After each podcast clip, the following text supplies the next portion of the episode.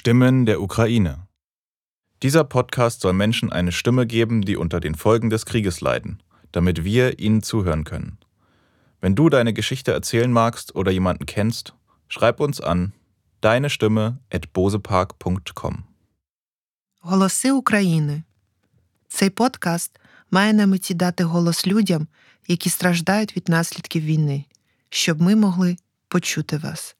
Якщо ви хочете розповісти свою історію або знаєте когось, напишіть нам за адресою твій голос собака bozepарк.com.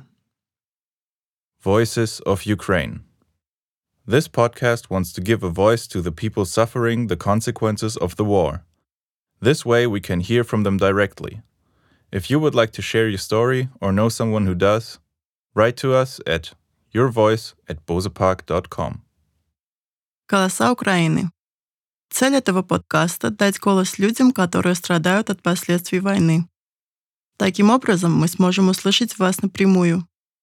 Если вы хотите рассказать свою историю или знаете кого-то, кто хочет, пожалуйста, свяжитесь с нами.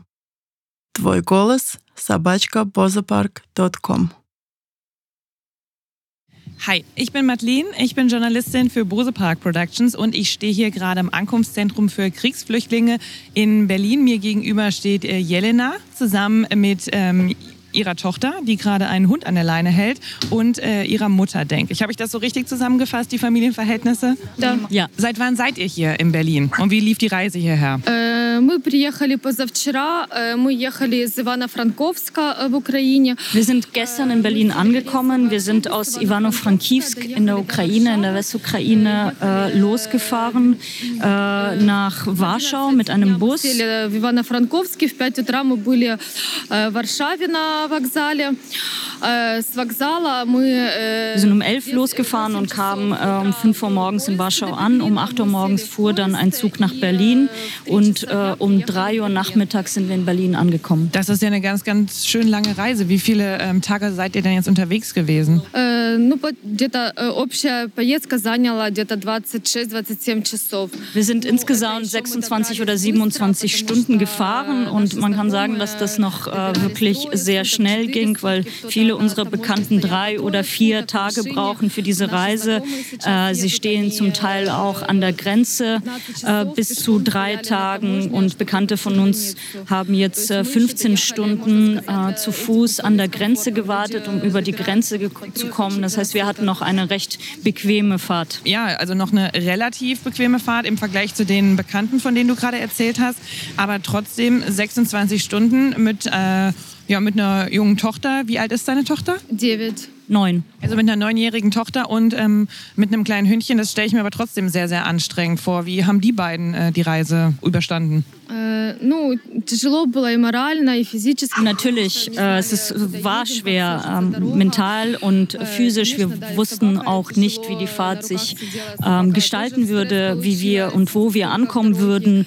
Äh, mit dem Hund natürlich auch. Der saß die ganze Zeit auf dem Schoß und das war auch sehr stressig für ihn. Und auch äh, mein Kind, meine Tochter war auch sehr äh, nervös. Aber mit Gottes Hilfe haben wir es äh, hierher geschafft und sind sehr froh, angekommen zu sein und machen uns natürlich große Sorgen um unsere Verwandten, die noch dort sind, äh, gucken jeden Tag die Nachrichten, rufen sie an äh, und äh, machen uns Sorgen, wie es ihnen geht. Habt ihr noch Kontakt zu euren Verwandten dort?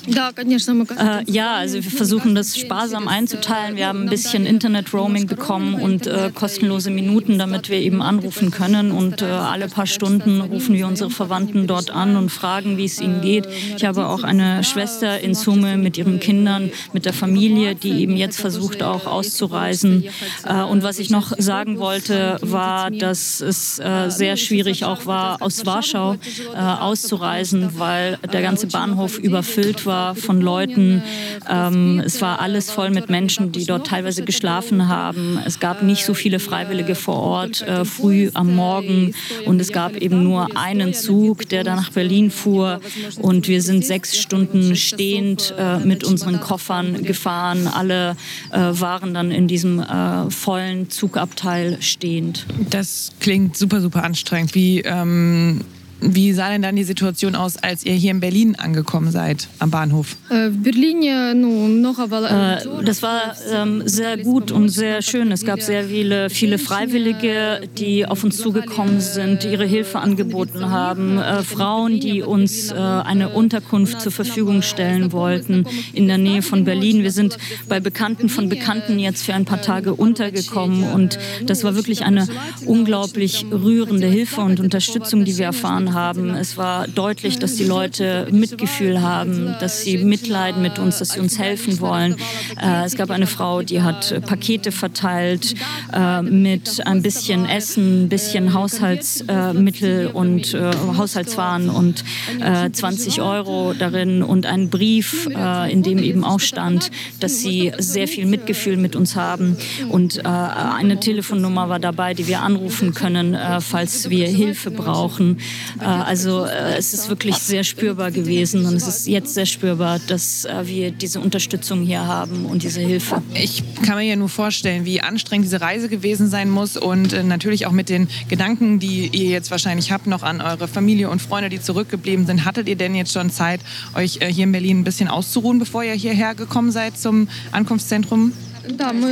Ja, wir sind ja vorgestern gekommen und äh, gestern haben wir uns ein bisschen ausgeruht, geschlafen und sind ein bisschen zu uns und zu Kräften gekommen. Okay, und ähm, gehen wir nochmal zurück zu dem Moment, wo ihr entschieden habt zu fliehen. Wie, wie sah das aus und was waren die Umstände, die dazu geführt haben, dass ihr die Ukraine verlassen habt? Äh, ну, я из Сумны, сейчас мы в Киеве проживали.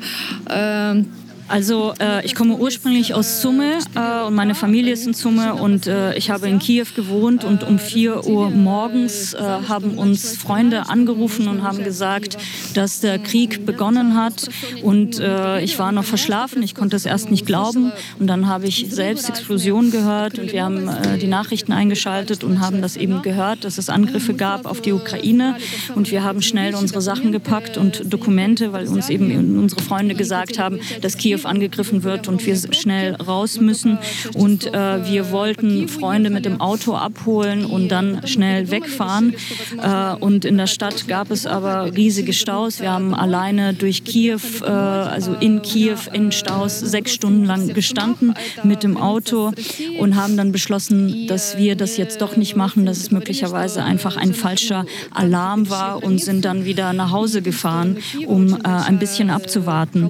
Und ich habe ja Verwandte in Summe und Summe ist an der Grenze zu Russland und wir haben dann mit ihnen telefoniert und sie haben gesagt, dass eben diese Nacht bereits große Panzerkonvois äh, über die Grenze sind aus Russland und dass diese Panzer äh, auf dem Weg sind nach Kiew, dass äh, sie sich eben Kiew nähern und äh, dann haben wir beschlossen, äh, dass wir doch Kiew verlassen müssen und sind in, die, in, in den Westen der Ukraine, wo wir auch Verwandte haben. Da gab es bereits Angriffe auf auf die Flughäfen, aber es gab noch keine russische Artillerie und äh, keine russischen Panzer. Und ähm, wir waren dann sechs Stunden da und das war relativ sicher. Aber durch diese ganze Ungewissheit äh, haben wir doch beschlossen, dass auch äh, für unsere Tochter äh, wir in Sicherheit gehen müssen und unsere Tochter in Sicherheit gebracht werden muss. Äh, und mein Mann hat mir gesagt, ich muss äh, meine Tochter mm, in den Westen bringen, in, in nach Europa, ins Ausland, äh, damit sie äh, in Sicherheit ist. Und dein Mann ist noch vor Ort in der Ukraine? Ja. Ja. Mit ihm hast du auch noch Kontakt? Да, да, постоянно созваниваемся. Ja, also wir rufen uns ständig äh, gegenseitig an. Wie geht's ihm momentan so? Was macht er gerade? Äh, ну, он помогает там. Äh, er hilft dort ähm, als Freiwilliger und auch viel im Internet. Also wir beide sind im Internet äh, sehr viel und gucken, wo Bedarf für was ist, mit wem man wen in Verbindung bringen kann. Äh, wir posten Dinge weiter, wir schicken sie in persönlichen Nachrichten an Leute, die vielleicht Bedarf daran haben, äh, wie es zum Beispiel äh, gerade sicher ist, die Ukraine zu verlassen und wo es eine Möglichkeit gibt, äh, sich in äh, Sicherheit zu bringen, was äh, gebraucht werden könnte, äh, welche Apotheke was liefern könnte, welche Nahrungsmittel gebraucht werden, welche Produkte und wo sie herzukriegen sind, zu beschaffen sind und so weiter und so fort. Okay, ich, seh, ich muss jetzt die ganze Zeit während unseres Gesprächs auf das kleine Hündchen gucken. Er ist die ganze ganze Zeit am Zittern. War er vorher schon so ängstlich oder ist das jetzt einfach eine Situation, die ihn überfordert? Natürlich ist es ein äh, riesiger Stress für den Hund. Äh, äh, äh, äh, sie hat ja schon verschiedene Wohnorte mit uns gewechselt. Diese Fahrt, das war alles sehr stressig. Äh, sie folgt uns auf Schritt und Tritt. sie geht nicht weg von uns.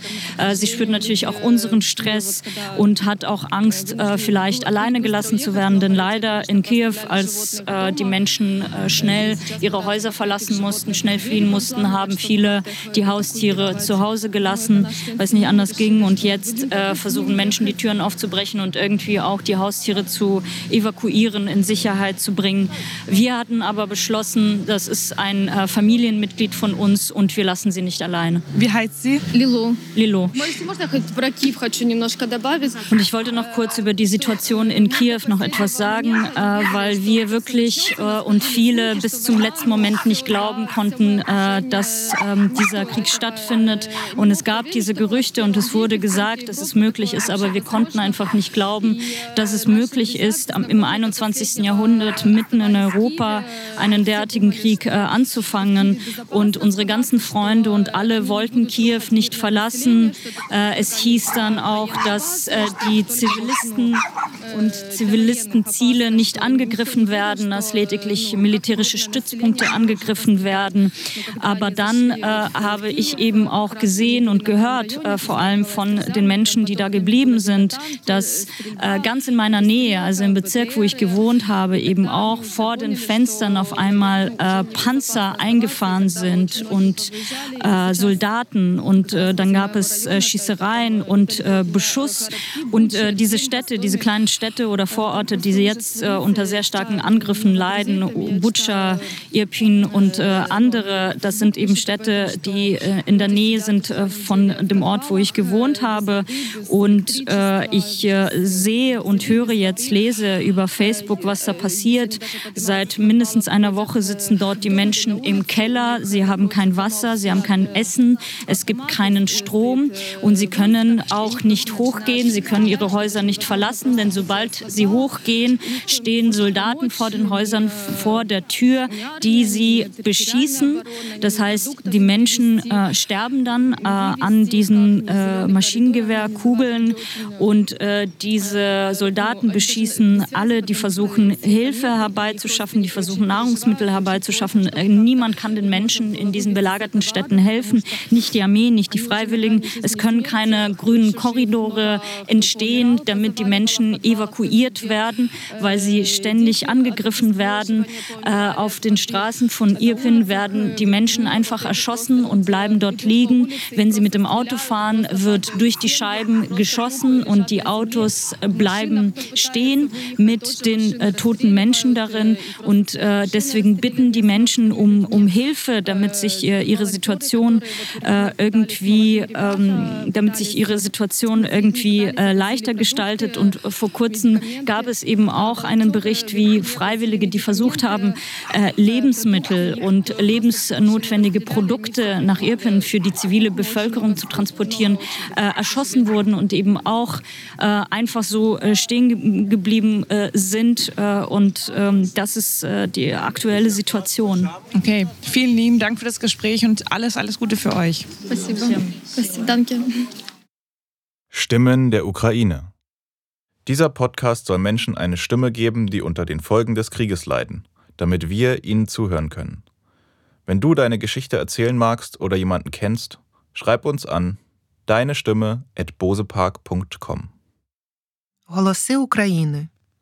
Цей подкаст має на меті дати голос людям, які страждають від наслідків війни, щоб ми могли почути вас. Якщо ви хочете розповісти свою історію або знаєте когось, напишіть нам за адресою твій голос собакабозепарк.com Voices of Ukraine. This podcast wants to give a voice to the people suffering the consequences of the war. This way we can hear from them directly. If you would like to share your story or know someone who does, write to us at yourvoice at bozepark.com. «Голоса Украины». Цель этого подкаста – дать голос людям, которые страдают от последствий войны. Таким образом, мы сможем услышать вас напрямую. Если вы хотите рассказать свою историю или знаете кого-то, кто хочет, пожалуйста, свяжитесь с нами. Твой голос собачка бозапарк.ком